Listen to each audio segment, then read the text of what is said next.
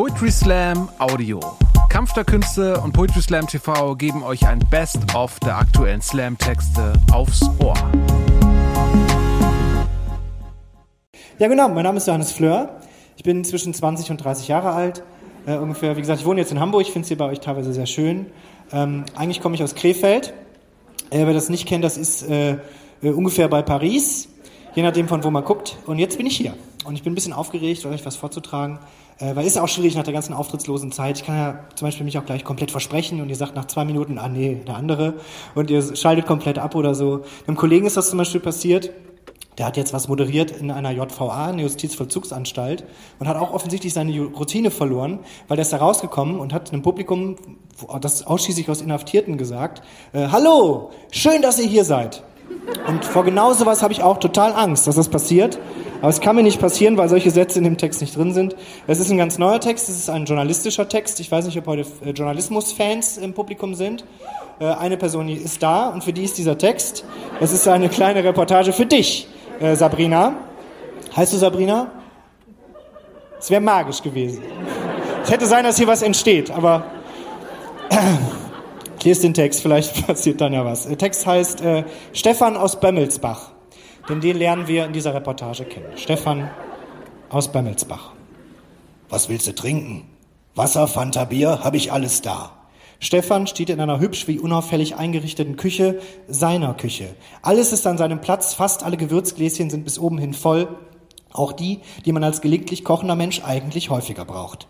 Der einzige Magnet an der Kühlschranktüre hält eine Postkarte aus Südamerika, versendet aus Perus Hauptstadt Lima mit dem Motiv nach vorne ein Wasserfall.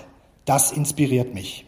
Ich sage gern ein Wasser ohne Sprudel bitte, er hält ein Wasser unter den Strahl des Wasserhahns und lobt die Qualität des Leitungswassers hier, viel Natrium, doch dafür bin ich nicht angereist. Ich bin nach Bömmelsbach gefahren, um mir Stefans Geschichte anzuhören. Ihn kennt hier jeder.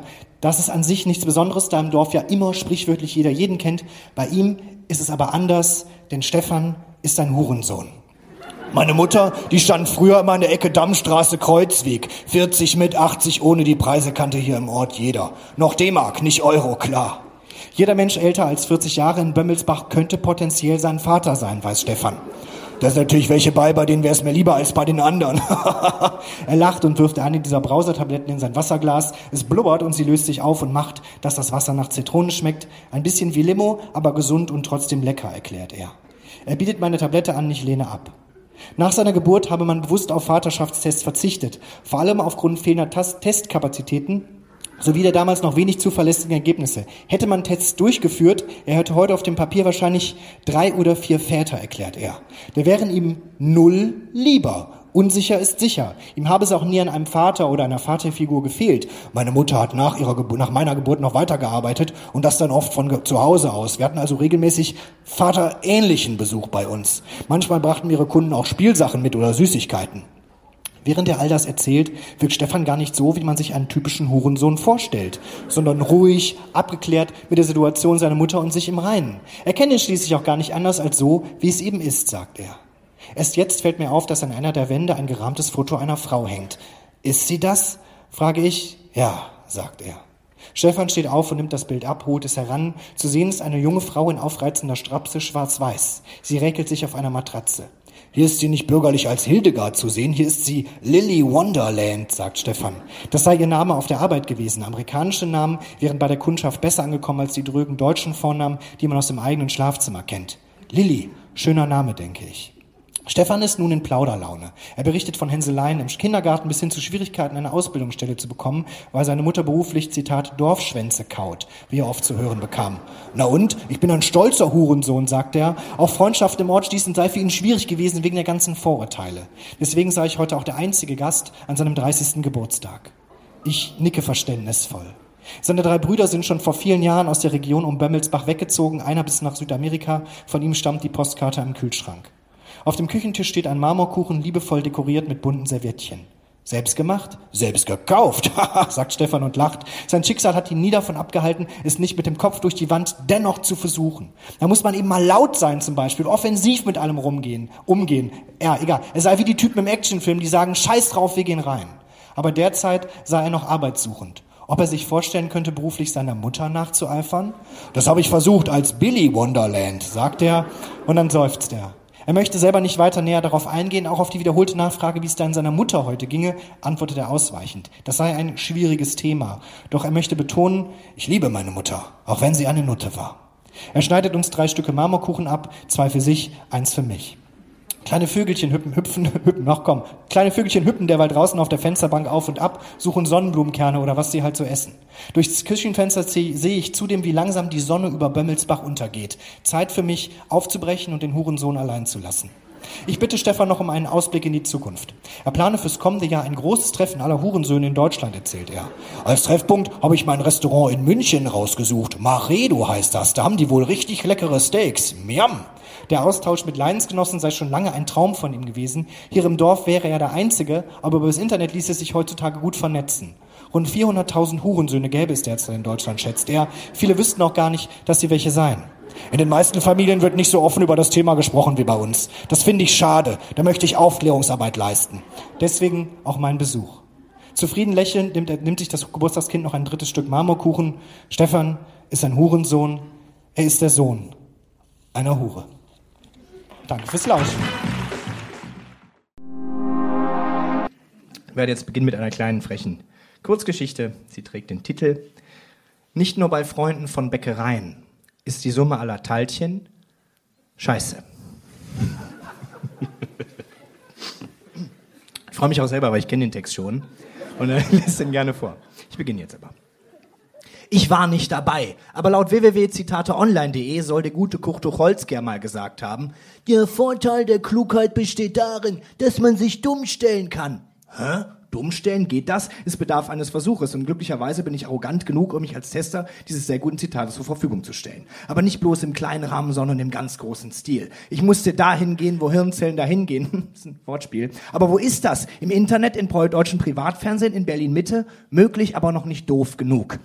Ich wollte es extrem, gerade die Dümmsten der Dummen waren mir für mein Experiment doof genug, also ging ich zur NPD.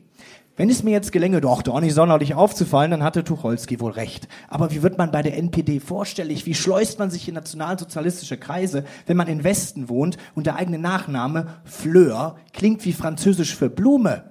Ich entschied mich für eine E-Mail, natürlich verfasst in altdeutscher Schrift, und die lautete folgendermaßen. Heili Hallöchen Nazis. Mein Name, ist, mein Name ist Johannes Fleur. Ich bin so und so viel deutsche Jahre alt und bevor ihr euch wundert, Fleur klingt zwar aus Versehen wie Blume auf Französisch, aber wie ich herausgefunden habe, sind selbst Jiddisch und Afrikaans westgermanische Sprachen. Kein Scheiß übrigens. Ich hoffe, das mit meinem Nachnamen geht okay. Zwinker, zwinker. Muss ein bisschen lässig sein, wenn man was von den Leuten will. Nun, warum ich euch schreibe, ich will bei euch mitmachen. Meine Hobbys sind Deutsch sein, Master Proper mit Opa bei den Früherer und Früher reden und NSDA Plätzchen backen. Ist ein Wortspiel. Gebt mir einfach eure Adresse, ich marschiere da mal bei euch vorbei. Auf die nächsten tausend Jahre, euer Johannes. Und siehe da, um 5.45 Uhr morgens erhielt ich eine formlose Antwort mit der Adresse der NPD-Zentrale. Weidelgästchen 81, so, so. Ich ging hin. Ich atmete tief ein, nahm meine Brille ab, um nicht zu klug zu wirken und trat ein. Ein kleiner, karger Raum mit Tische und drei Männlein drumherum. Schalömmchen, ich habe gestern die Mail geschrieben stell dich, stell dich mich, stell, dich mich dann vor und jemand nahm mich in Empfang. Ah, du warst das, sagte jemand, stand auf und legte mir seinen rechten Arm um die Schulter. Aber du, was stand in der E-Mail eigentlich drin? Wir können gar kein Altdeutsch lesen, weißt du? Nur der Armin hat das so ein bisschen entziffern können, da stand irgendwas mit NSDAP oder so. Wir dachten, du willst bestimmt was von uns lernen und wir laden dich mal ein. Weidelgästin 81, lustige Adresse, oder? ich, ver ich verstand nicht. 81, stell dir vor, die Zahlen stehen für Buchstaben und die Buchstaben sind Initialien. In meinem Kopf verbesserte ich ihn. Schließlich heißt es Initialen und nicht Initialien. Doch dann kam mir Kurt Tucholsky in den Sinn und ich nickte. Ja, stimmt, Initialien. Hier von dem Psst, lenkte er ein. Sag den Namen nicht, selbst wir hier verwenden ihn nur ganz selten. Verfassungsschutz, weißt du?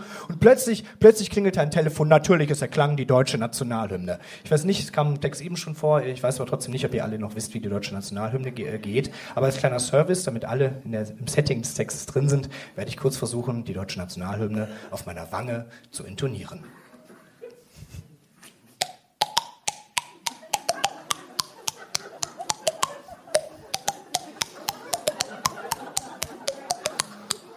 Und so weiter. Es tut ein bisschen weh, deswegen breche ich das ab. Aua. Oh. äh, wenn euch das gut gefallen hat, ich verkaufe in der Pause CDs. Sind, sind alle Nationalhymnen drauf und äh, meine Lieblingshits von ABBA. Das ist was zum Schmusen. Ich weiß selber nicht, wie das aussieht, aber heute wird gefilmt. Ich freue mich. Ich glaube, es sieht sehr cool aus. Aber zurück zum Text. Bei der NPD, ist, jemand hat dann aufgelegt. Zurück zum Text. Bei der NPD, da war man eigentlich recht nett zu mir. Man hat mich dann gefragt, ob ich Hunger oder, Hunger oder Durst hätte. Man habe noch ein bisschen SS-Papier da. Und, oh, auch ein Wortspiel. Und ich sagte, nee, komm, danke, brauche ich alles nicht. Ich habe vorhin drüben einen Döner gegessen. Und plötzlich wurde es ruhig. Was ist denn los? habe ich dann nachgefragt. War das etwa dumm? Die Männer nickten grimmig, ich fühlte mich angekommen und angenommen. Doch plötzlich kippte die Stimmung und ich kann es nicht literarischer ausdrücken.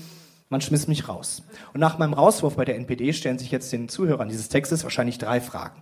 Was heißt mein Rauswurf jetzt eigentlich für das Tucholsky-Experiment? Darum ging es ja irgendwie am Anfang des Textes mal. Die Älteren werden sich vielleicht noch erinnern. Und wie lautet eigentlich das Rezept für NSDA-Plätzchen? Ist ja bald wieder Weihnachten. Und drittens, welches kluge, moralschwangere Ende wird sich jetzt der Autor hier für diesen Text überlegt haben? Die Antwort ist äh, keins. Denn dieser Text wird der NPD zum Vorbild und endet abrupt. Vielen Dank.